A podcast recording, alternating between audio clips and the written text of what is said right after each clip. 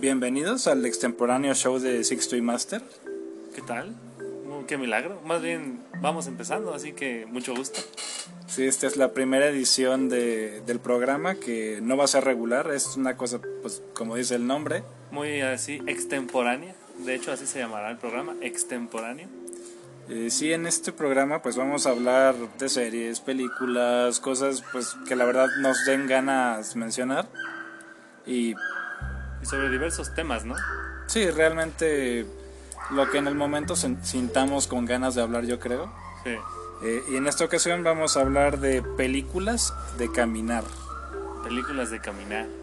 O sea, que nuestros, los protagonistas caminan, caminan, caminan, caminan. Sí, Y- ¿no? Estas típicas películas de que los protagonistas tienen que ir de un lugar a otro y básicamente van caminando y van platicando. Obviamente hay acción en algunos momentos. Yo creo que esas son las mejores películas, ¿no? Desde mi punto de vista. Sí, es que tienen una cosa que las películas de caminar tienden a ser eh, viajes personales o viajes que, eh, que van a proteger al mundo y, y tal, ¿no? Y, y te dan mucho pie para que en el camino el personaje, el protagonista, digamos, descubra algo de sí mismo. Como que, como que se presta a que el personaje se desarrolle mientras camina. Sí, precisamente porque tiene tiempo de ir hablando con los otros personajes, ¿no? Ahora, la pregunta sería, esas películas de caminar, por lo general, siempre tienen una secuela O dos secuelas. o dos. Digo, lo, lo comentamos porque estábamos haciendo una pequeña lista antes de empezar a grabar y dijimos que, por ejemplo, El Señor de los Anillos, barra El Hobbit, barra lo que vaya a salir después de este universo de Tolkien, son películas de caminar Sí. que pues tienen acción Sí, pues ya está viene, padre. viene la serie, ¿no? En Amazon. Eh, la serie va a ser de Simón León o va a ser de directamente de la guerra durante la Tercera Edad. Creo que es de la tercera edad. Y va a ser... Bueno, tienen que hacerla de caminar, si no, no va a pegar. Sí, porque pues le quitas toda la esencia, ¿no? De, Sí. Igual y se enfocan un poquito más en los conflictos, pero pues de todos modos son ejércitos que tienen que llegar a un, a un sitio y, Sí. y defender el sitio. Y pues obviamente los malos tienen que caminar para llegar al sitio y conquistar el sitio. Entonces Sí. sería raro que no fuera de caminar. Sí, tendría que ser de caminar para que sea un éxito. Eh, también se mencionó Game of Thrones, que pues en cierto modo muchos argumentan que también es mucho de caminar como, como el Señor de los Anillos, y aunque ahí hay más intriga política que realmente fantasía épica. Este, y pues sí, ¿no? También es mucho de moverse de un lugar a otro. Yo creo que por lo general, ese tipo de series o películas se confunden con muy choreras, ¿no? Es decir, que, le, que es pura habladuría, precisamente porque se desarrollan los personajes. Sí, que no necesariamente es algo malo, porque hay muchas películas... eh, bueno, pues muchas películas recurren a los diálogos para, para contar la historia, ¿no? A diferencia de películas, digamos, lo menos... No sé si decir menos buenas, porque decir si algo es bueno o no radica en muchas cosas, pero Sí. que se, que se desarrollan más en cuanto a acciones. Digo, películas tipo como Duro de Matar, como Arma Letal, cosas así, ¿no? Que también gu- gustan mucho, pero que se desarrollan más en cuanto a explosiones y balazos y...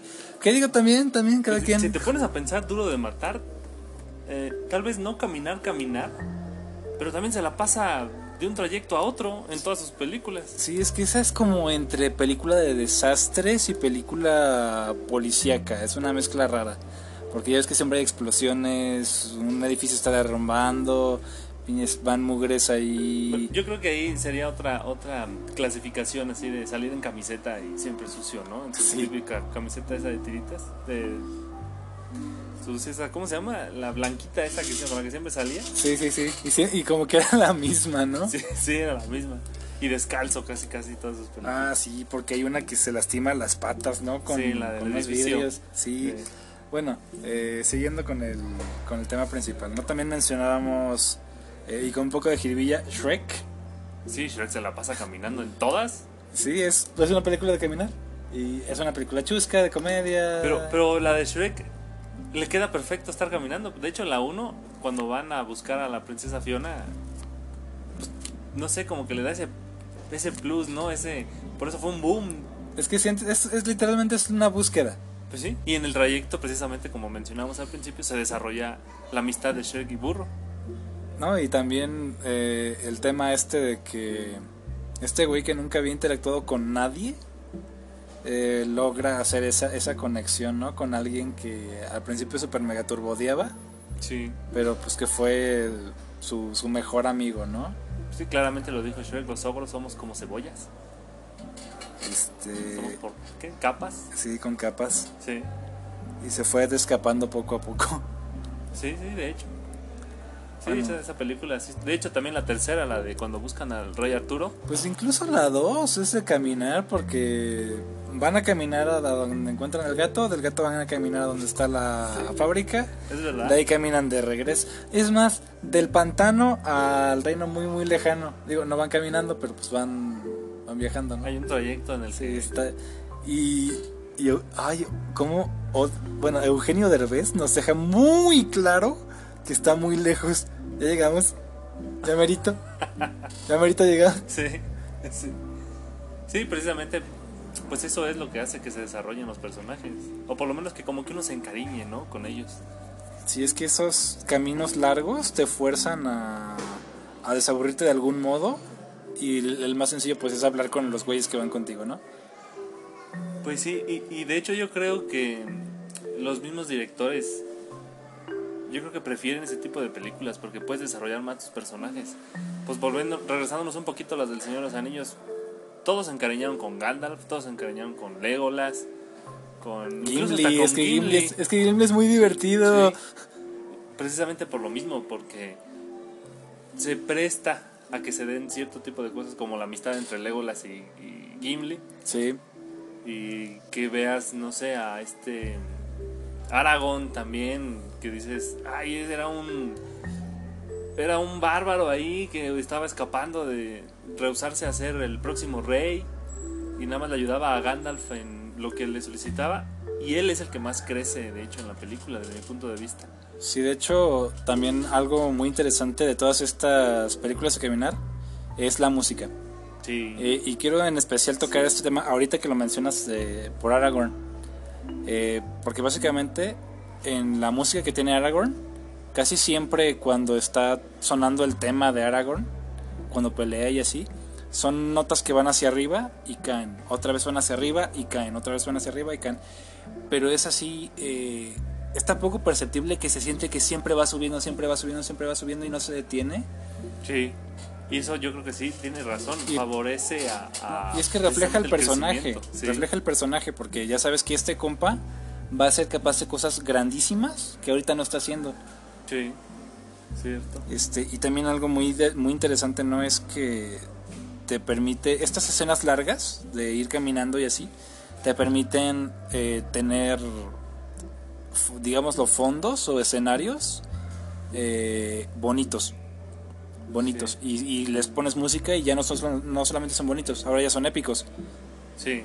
De hecho, el personaje de Frodo, sus primeras canciones, primeras músicas del soundtrack empiezan tranquilas, pues está la de Sí, es bien tranquila la, la de la comarca. la de la comarca, sí. Y todas cuando sale Frodo empiezan a, a incrementarse precisamente como, como mencionas en el en sonido y en estructura musical. Tal que al final cuando ya logra destruir el anillo, spoiler. si no la han visto, De una película de hace 12, 18 años. pues si no la han visto de plano, ¿eh? Pero sí, de hecho, la última cuando logran derrotarlo están en la piedra, rodeados de lava. La canción que sale es muy intensa, pero también como como tranquila. La música de las águilas. Sí, de las águilas. Sí. Demuestra precisamente que Frodo llegó a su auge de evolución como personaje y ya solo podría empezar a, a decaer, pero... No, o sea, es que la música es precisamente la magia en este tipo de películas. Sí, ya que lo mencionas, es curioso, ¿no? De que eh, esa escena es realmente la única escena en la que Frodo hace algo. Frodo no hizo nada. Era- Solo lloró. Frodo era el paquetero de FedEx. Sí. Este El, el- el héroe ahí fue Sam. fue Sam, sí, definitivamente. La verdad fue Sam. Cuando- lo carga y se lo lleva y le dice, tal vez no pueda cargar el anillo. No, él lo solo se cargó usted". como a cuatro orcos Sí. Y así en- en- en- con, con la cabeza bien fría el compa. Sí, de hecho cuando se mete por Frodo, cuando lo tienen secuestrado, cuando lo encuentran, que se lo llevan cuando la araña lo... Lo envuelve, Envuelve. ahí. ¿A cuántos no se habrá matado? ¿A todos? Mm, mm, Bueno, mínimo vimos. Sí. Mínimo vimos tres. Sí. Mínimo. Sí. Un, un cuarto, pues porque digamos que siempre anduvieran de a dos, ¿no? Por, Sí. por, por emboscadas y así. Este. Pero mínimo, mínimo tres. Pero Sí, pues, pudieron ser muchos más. Ese sí lo hizo todo. No sé por qué no le dieron el anillo a él. Quizás precisamente por eso, ¿no? Eh, una de las teorías que por ahí anda dando vueltas es que a Frodo le dieron el anillo porque era el más inútil de todos. Y por más que se corrompiera, no iba a ser una amenaza. Pues sí, tiene mucho sentido. Eh, bueno, también, eh, y hablando de cosas más recientes, eh, Witcher también es una, es una serie de, pues, de caminar, ¿no? Sí, esa serie de hecho da brincos. Bueno, ahí, ahí sí es un poco de spoiler. Si no la han visto, adelante en el video, el audio. Denle pausa y vayan a ver la serie. Y vayan a ver la serie y luego regresan. Mara- Maratoncense. Sí, pero eh, tomando ese, precisamente ese spoiler, esa serie da muchos brincos, de hecho, en el, en- en el tiempo. Te están hablando que de repente va caminando el mago, no recuerdo cómo se llama, pero le dicen mago en la serie, así le dicen, el hechicero. Va caminando y de repente brincan en tiempo y si uno no está al tiro no se percata porque es una historia y ya está adelante. Y de repente brincan otra vez hacia atrás y luego brincan una línea del tiempo así como en medio. Y precisamente hay un personaje ahí que está ligado con él. Y si uno no se pone al tiro, pues no la agarra. Pero tanto la personaje se la pasa caminando como el, el mago se la pasa caminando. Se encuentra por ahí un monito que canta y le, y le hace fama con música. También se la pasa caminando con él a un lado. Y precisamente por eso uno se... Por eso la serie de hecho yo creo fue un éxito. Porque se desarrollan los personajes. Porque pasa todo mientras caminan. Sí, este, y también ya empezamos a notar otro, otro patroncillo aquí, ¿no? Todas estas series son como de fantasía medieval. Sí. Este, hay combates. De hecho, sí. Este, siempre hay un monito que va que va con el héroe que no, o bueno, Se ve como un, un ñanguillo, ¿no? Como sí, un como un, como un compañerillo ahí. Ajá. Como, como un escudero. Sí, un escudero que muchas veces tiende a ser el, el- el alivio cómico, ¿no? Sí. Este. Y pues eso, ¿no? Que también hay mucho magia y acero, ¿no? Magia y acero. Yo creo que, que sí. Que precisamente le hallamos el, el hilo a ese tipo de cosas. Porque, por ejemplo, si nos ponemos a imaginar una película que sea de caminar, pero que sea en tiempos modernos, ¿pegará? Pues discutiblemente, Zombieland es una película de caminar. Digo, van en el jeep, Sí. pero básicamente van viajando. Sí, de repente hay zombies y pues hay balazos. Se encuentran las chavas, avanzan más, hay balazos. Encuentran los Twinkies, todos son felices. ¿Cierto? Y no, y de hecho dentro del cine de zombies, Zombieland me parece que es una de las menos peores. Este, por cierto, yo odio las películas de zombies. ¿Qué- ¿Cómo es posible? Bueno, pues ya pedos mentales, pero Hay una serie que también está en Netflix, si no la han visto, está recomendada por el, por el show. Se llama Summer, Summer. ajá, que precisamente es de zombies. ¿Qué pasa cuando ocurre, eh, apenas comienza el apocalipsis? Y los personajes, son creo cinco personajes, se la pasan caminando, pues precisamente porque están huyendo de, de los zombies. Y se desarrolla precisamente lo que estamos hablando, todos los... eh, la evolución de cada personaje. Una de ellas, eh, spoiler también, por cierto, una de ellas es, es mamá, es madre, y su hija pues se la lleva al ejército y la dejan ahí parada. Y pues es madre, es buena, es, pers- es persona decente y, y pasa precisamente cómo empieza a, a caer en, pues tengo que sobrevivir a como dé lugar. Y eso se desarrolla en esa serie, que por cierto va a haber segunda temporada. Todos la están esperando. Bueno, no sé si, si usted, Master, la está esperando. Bueno, yo realmente, realmente como que mi- mis, mis tiros de gustos de series van por otros lados, ¿no? Este, Sí. Yo, yo ahorita lo que estoy esperando es que mm, eh, finalmente salga WandaVision para ver si sí si, sí es lo que yo espero, pero, pero Sí. pues está ahí, ¿no? A lo mejor es de caminar. Yo siento que va a ser más, más tirándole al, al tipo de, de entretenimiento de películas de superhéroes, ¿no? Sí, Este, explosiones, madrazos, efectos especiales. rayos láseres que van a destruir una ciudad, cosas así. Pero bueno, este, también se coment- ahorita comentábamos que casi cualquier película de los mitos arturianos es una película de caminar. Sí, de hecho, yo creo que cualquier película del Rey Arturo es de caminar, precisamente por lo mismo, porque son como medievales. Sí, yo recuerdo, digo, lo que más recuerdo es la de Merlín, la que te narra cómo es Merlín de joven y todo Ah, está esto y este Es con el actor que salió en Jurassic Park, ¿no? me parece que sí. Sí, está buenísimo. Que, que al final como que entra a un círculo druídico en el que está encerrada su Sí. la chava que le gustaba y al final se Envejecen juntos, ¿no? Ajá. Como que- o que se quedan congelados en un Sí. punto de su vida, algo así. Una piedra, una cueva, sí, sí. Este, esa, ¿no? Esa me gusta mucho porque precisamente es mucho de caminar y las acciones que afectan al mundo son como que muy abstractas y como que sí te la sí, sí- o sea, sí funciona el tema de la magia arturiana se basa en la superstición de la gente, ¿no? Sí, y de hecho la película es muy buena porque ni siquiera recurre a los actos hollywoodenses modernos de muchísimos efectos especiales. Son No. efectos muy básicos, pero que funcionan perfecto en la película por sí, la historia. porque no y porque realmente es un es magia dura, ¿no? O sea, realmente son cosas que no pasarían si la magia no interviniera, Sí. pero no es magia que sea de agrapa, ¿no? O sea, Merlín te dice, "Mira, voy a hacer esto, pero te va a costar así." Va a. De hecho, regresándonos un poco a la serie del Witcher, más o menos funciona así. De hecho, los cómics así lo establecen. El hecho de crear magia, como pasa en la, en la película también de, de Merlin, tiene consecuencias. Y esas consecuencias son, mm, por ejemplo, eh, de hecho ellos en esa serie cargan, cargan flores y el hecho de crear magia marchita la flor. Es decir, si creas magia, eh, quitas vida. Y, y eso, eso está muy bien, ese tipo de- de, Sí, es un de hard ondas, ¿no? system de un, un, un sistema de magias duras, ¿no? Sí, no puedes crear sin destruir. Es también, por ejemplo, bueno, otra que es, siento yo también que hace caminar. Bueno, antes de tocar el tema, quiero vo- volver a hablar del Señor de los Anillos.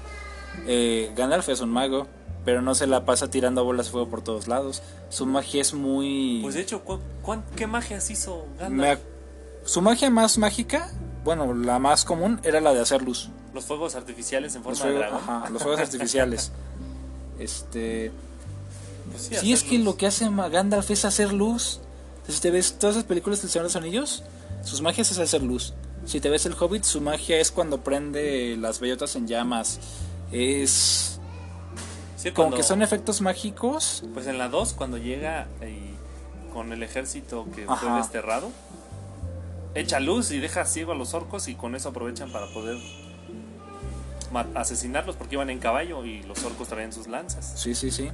O sea, realmente las magias son como... Sí.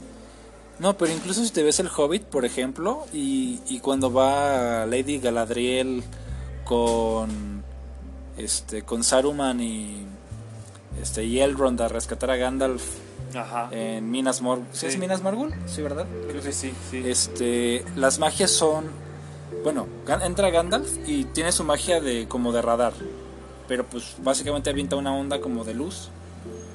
Y, y cuando ya está peleando Saruman, se ve que los lo se pega ahí con los orcos sí. y físicamente los golpea con el bastón y obviamente hay una expulsión de como de fuerza, Sí, ¿Y son tal? Como, como magias pero es una magia muy abstracta, reales, es ¿no? una magia muy abstracta. que pudieran ser posibles así realmente No, y que, los ajá, no, y que tú dices, oye, es que esa, lo que está haciendo afecta al mundo, pero no de una manera en la que sea sencillo de entender, no Sí. en algo extremadamente vistoso, como por ejemplo, digamos en World of Warcraft, ¿no? Que tiras Sí. bolas de fuego, que mugre sale una espina de, de, de- de roca del piso, Sí, porque yo creo que de hecho el lanzan proyectiles. Ajá, de luz y todo este tipo de cosas. Pero por ejemplo, el único verdadero acto mágico así que se vio eh, una Muy- transformación fue el mago este que vivía en la naturaleza, que se convertía en, en, un, en un oso. Ah, el, el Hobbit, cambiapieles. El cambiapieles. Sí, sí, sí, sí. Yo creo que esa fue la única que sí dices, ah, caray, eso sí como que sale de los estándares de magia. Sí, porque realmente todo lo demás es acero. O sea, dar Sí, espada, la- an- lanza, etcétera.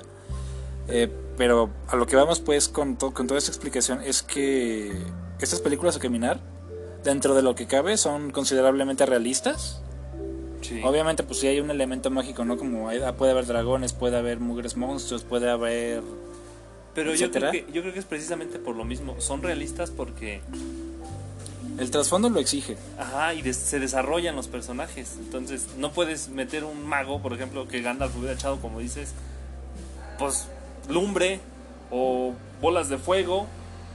¿Cómo vas a desarrollar un personaje así si ya al principio sale siendo un super magazo? Digo, o sea, puedes, pero ¿a qué costo? Sí. Le digo, por ejemplo, yo iba a mencionar ahorita otra que también tiene un sistema de magia dura y que dentro de lo que cabe es, es realista, salvo porque pues sí es un mundo completamente diferente a lo que estamos acostumbrados, pero Avatar, la de Ang.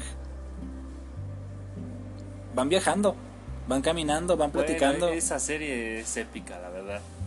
Pero es una serie de caminar, Todas las series de caminar, las tres temporadas. digo, van volando, pero se, el- la fórmula base se mantiene. Vas de un lugar a otro lugar para que algo pase. Sí, Y en el camino el personaje va creciendo. sí, de hecho sí. Y digo ahí, pues literal, la magia es mucho más, digamos, tangible, es mucho más obvia. eh, pues que manipulan los, el los elementos, los elementos. mm, estos clásicos, ¿no? Aire, fuego, agua, tierra. Qué Este- lástima ahí que, que las películas que intentaron hacer no, no funcionaron, porque esa historia era, era maravillosa, ¿eh? De hecho lo es. De hecho también están en Netflix, hasta parece que estamos haciendo comercial a Netflix. ¿eh? Sí, ¿verdad? Este. Pues eso, quería comentar eso, ¿no? Que, que también hay un hard system de Magic, de un sistema duro de magia. Sí. Este. Y dentro de, y todo lo demás, pues. O sea, yo sí digo, digo, me la creería, me la creería, porque pues obviamente las armas que traen, dices, ok, pues son armas eh, funcionales, son... ¿no? Y sí tal. hay armas también, hay espadas. Hay la- muchas lanzas. Sí. Y de Eh, igual forma, el crear la magia o el, el mover los elementos también tiene consecuencias. Sí, o sea, realmente si estás en un lugar sin agua, tu magia no sirve. Sí. Si estás en un lugar este, que es completamente de madera, pues tu tierra no sirve. Al menos que uses la sangre control O tu propio sudor. o tu propio sudor. Ah, Si no tienes agua, orinas. Sí, pues en teoría se supone que debería de poderse. Este. Pero sí, o sea, lo que vamos es que. Que estas, estas series de caminar regularmente jalan más por el personaje que por, digamos, las escenas de acción. Sí, es que te envuelven y en lo personal a mí me encantan más esas películas porque como que te encariñas con los personajes, como que realmente a veces hacen tan buen trabajo que te sientes uno más de ellos, ¿no? Así como que ya muy acá, muy súper entrado en, en las películas, muy obsesionado, dices, ay, yo soy uno de ellos. Pero sí como que sí te, te, te encariñas con ellos. Y yo creo que eso, esa fórmula debería hacerse, bueno, tal vez no sobreexplotarse, Pero sí aprovecharse más. pero aprovecharse, porque sí funciona, y de hecho funciona bastante bien. De hecho, ahorita estaba pensando, eh, de estas películas de caminar, una que casi no, no se menciona, pero que es buenísima, es la de este The Goblin King, donde sale David Bowie, No me suena. el rey goblin, el rey duende, algo así se llamaba en español. Ajá. A ver, ¿cómo, ¿de qué trata eso para ver si Pues- recordamos? Este es de estas películas de los años fácil 80s. Ajá. Igual es fantasía medieval. Este, y Goblin King, pues básicamente pues, es David Bowie. Y Ah, la del laberinto. David Bowie, Creo ¿no? que sí. Que una niña que su cuida a un bebé. creo que esa es la del cristal oscuro. Ah, entonces te digo. Pero, o sea, son casi, salieron casi al mismo tiempo. Pues esa también es buenísima. y la del cristal oscuro lo opacó mucho a. Bueno, no lo opacó mucho, las dos estuvieron chidas. Pero sí, o sea, la que tú dices, sí, creo que sí es la del cristal oscuro. Sí. Porque salen estos monillos que tienen como cara de perro. o- Sí, como duendes. Son como Ajá. duendes también. Esa también es de caminar. También es de caminar. Y, y sobre todo el, el, el prota, Ajá. que es, es un... Al principio es un maguito, pero maguito como de truquillos así de... Más de ilusionismo. Sí, Y con eso le, le gana a la bruja maligna del final, ¿no? Sí, sí. Y conoce al compa que quiere ser guerrero o soldado, algo así. Sí, se va haciendo de sus amigos, ¿no? En el Ajá. trayecto. Sí. Que al principio todos están así como que con muchísimas habilidades, pero precisamente el, el camino los hace aprender que esas habilidades también los hacen fuertes. Sí. Entonces, Sí, y se presta, es la, es la misma fórmula. La misma fórmula que, que sigue funcionando y que demuestra que pues esas películas le gustan más a las, bueno, a la mayoría de las personas. bueno, es que también son como que... Yo creo que por la generación, al menos a mí sí me gustan muchísimo. Pues sí, Este, habría que preguntarle a, a Porque, un por ejemplo, si ahorita, ¿no? si ahorita le pones el, el cristal oscuro a un, a un niño, pues obviamente, seamos honestos, los efectos no han envejecido muy bien. Pero por ejemplo, si les pones El Señor de los Anillos, ¿quién Habría sabe? que ver. ¿Quién sabe? Yo ya saludo.